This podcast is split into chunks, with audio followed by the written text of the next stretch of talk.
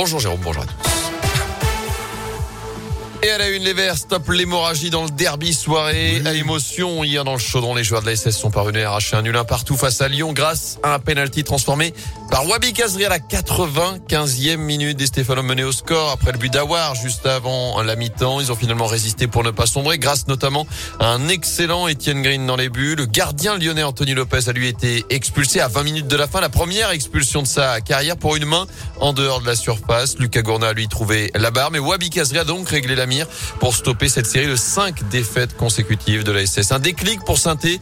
Claude Puel l'espère en tout cas. Écoutez le manager général des Verts. J'étais juste euh, et simplement euh, content pour mes joueurs qui soient récompensés de leur opiniâtreté ou euh, pendant pas mal de temps, on a cru qu'on pourrait pas se débarrasser un petit peu de, de l'âge commune avec euh, la tête de Wabi sur le poteau ou, la frappe de Gourna sur la transversale. Et voilà, je trouve que c'était un gros match, mais il a fallu s'employer. Et en fait, euh, c'est les joueurs qui sont allés chercher cette égalisation jusqu'au bout. C'est un bon point. On est allé le chercher, mais il sera très bon si on est capable d'enchaîner derrière maintenant.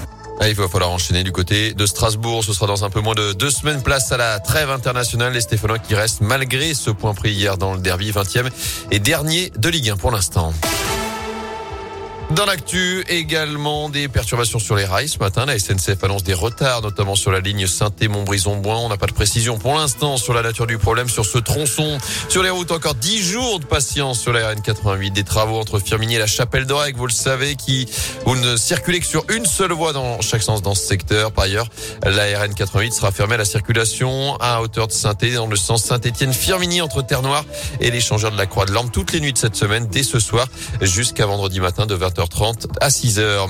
À retenir aussi, les écoliers de la Loire et de la Haute-Loire peuvent tomber le masque à partir d'aujourd'hui. On fait partie des 47 départements concernés par cet allègement des restrictions.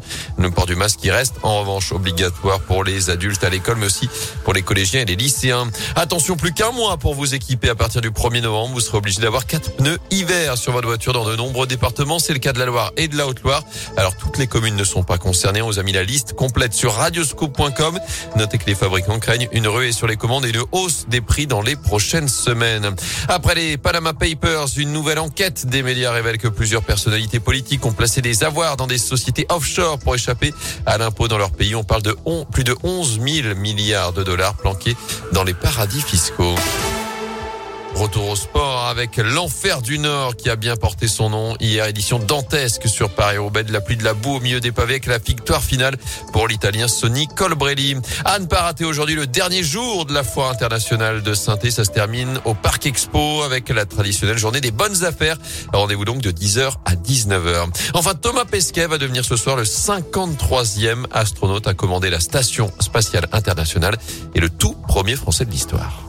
Et j'espère qu'il conduit largement mieux que moi. Hein.